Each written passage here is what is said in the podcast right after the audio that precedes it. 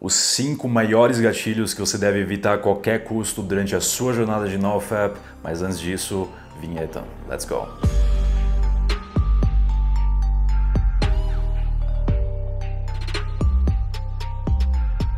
Alfas, jornada de NoFap está cheio de obstáculos que vão surgir na sua jornada de NoFap. É importante saber disso porque quanto mais longo você embarca nessa jornada, mais difícil vai se tornar. Você pode ter certeza que o nível de dificuldade e os obstáculos vão aumentando conforme a sua streak ou sequência de retenção seminal. Pelo menos essa é minha experiência. Quanto mais longo você vai, obviamente mais difícil vai se tornar, as tentações ficam maiores e você precisa saber desses cinco gatilhos para você evitar uma recaída desnecessária ou, nesse caso também, algum tipo de missão que possa prejudicar o seu projeto com a retenção seminal. O primeiro gatilho que eu percebi desde o início da minha jornada é Google Imagens. O que eu fazia muitas vezes é entrar no Google Imagens e pesquisar coisas que não tinham muito a ver com conteúdo erótico, ou seja, não iria digitar diretamente pornografia ou imagens eróticas,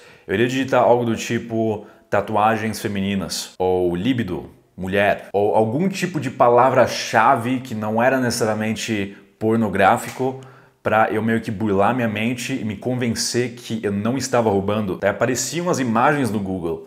Eu iria clicar em uma imagem e daí aparecem sempre sugestões quando você pesquisa imagens e eu iria entrar nesse ciclo de procurar mais e mais imagens até eventualmente achar conteúdo pornográfico. E no momento que eu achei conteúdo pornográfico, a minha mente começou a racionalizar: bom, agora você já viu mesmo, então vamos acessar o site pornográfico. O que aconteceu?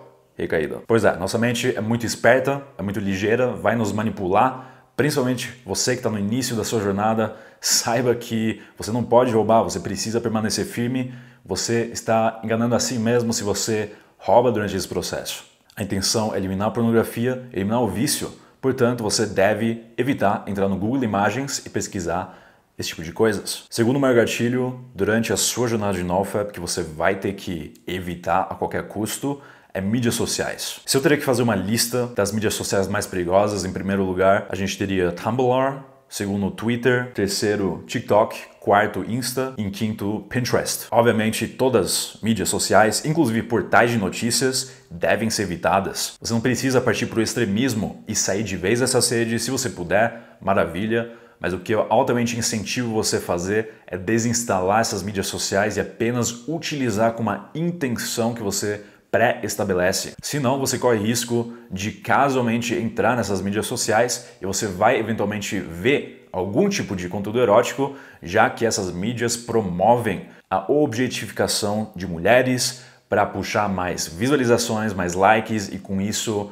vender mais. Sim, esse é o único intuito de Instagram de TikTok, de todas essas mídias, promover, promover esse tipo de conteúdo erótico, porque eles sabem que através disso o engajamento aumenta, o que significa mais dinheiro para as plataformas. Eu decidi para mim mesmo, não quero mais fazer parte dessa matrix e desinstalei todas as mídias sociais e apenas uso com uma intenção de responder mensagens, de interagir com inscritos. Você pode fazer a mesma coisa, eu só vou entrar para conversar com os meus brothers, para compartilhar alguma postagem de alto valor, gerar valor para outras pessoas e com isso você entra com uma intenção, o que é excelente. Terceiro maior gatilho que eu percebi na minha jornada de NoFap é tédio. Tédio seria um dos principais motivos por quase todas as recaídas que você enfrenta, porque significa que você não tem uma rotina estabelecida. Entenda que sem uma rotina, NoFap vai se tornar muito sofrido para você. Os dias vão parecer extremamente longos, Parece que essa jornada nunca vai acabar e no período de tédio você obviamente busca algum tipo de excitação, algum tipo de estimulação.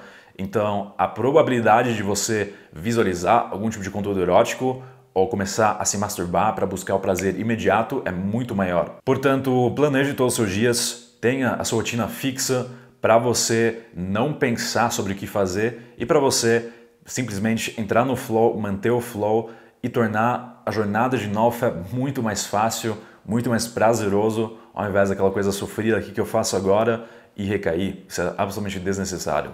Quarto maior gatilho que eu percebi na minha jornada de NoFap são emoções. Com emoções eu digo emoções de raiva, emoções de estresse, emoções de tristeza.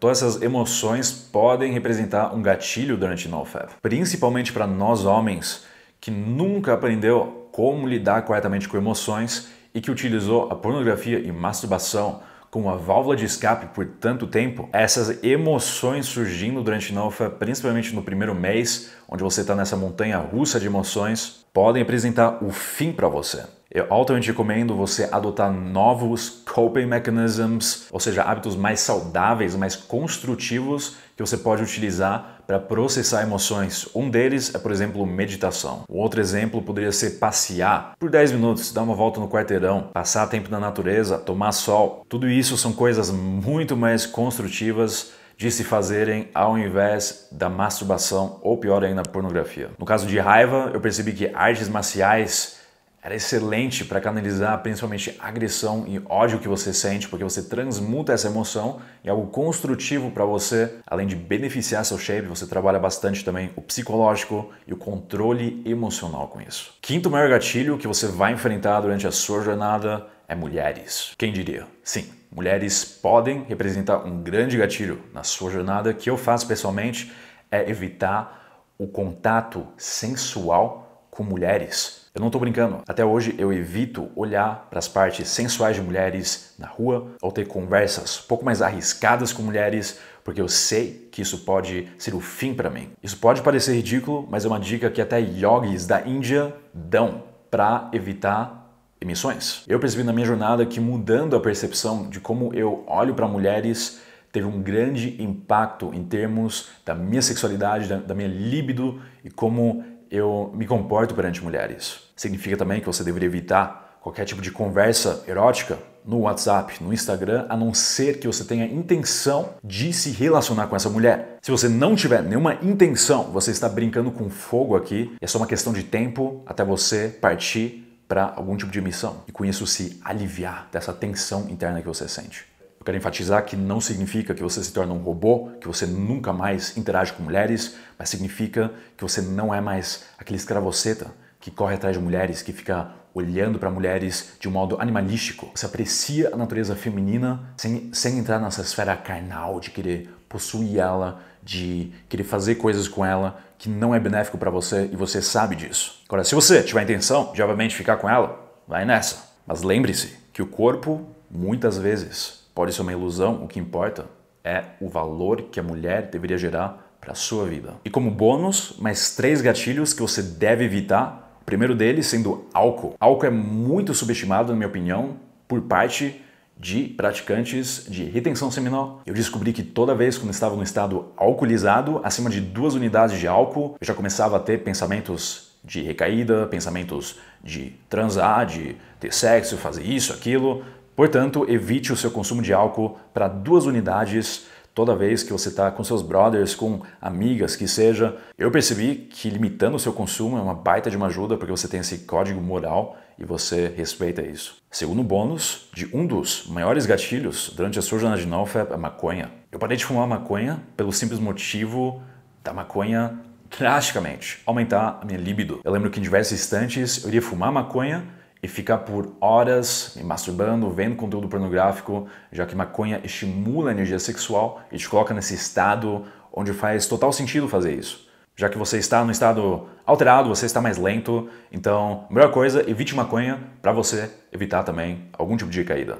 Último bônus que você deve evitar, na verdade, gatilho que você deve evitar, cafeína. Poucos falam sobre isso, mas eu percebo que com cafeína eu entro num estado mais acelerado, o que aumenta a minha predisposição para ter algum tipo de recaída ou comportamento compulsivo de querer visualizar conteúdo ou fazer algum tipo de coisa. Isso por conta do efeito psicoativo que ativa o seu sistema nervoso e com isso pode ativar reflexos sexuais no seu sistema mesolímbico. Assim como álcool e maconha também Evite o consumo em excesso de compostos psicoativos que podem alterar sua consciência e, portanto, podem destruir o seu progresso. Alfas, quero saber de vocês. Fez sentido?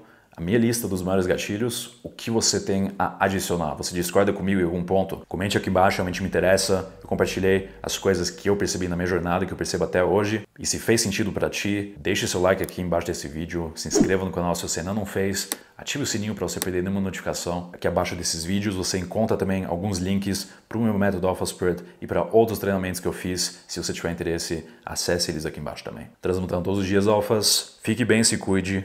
Grande abraço.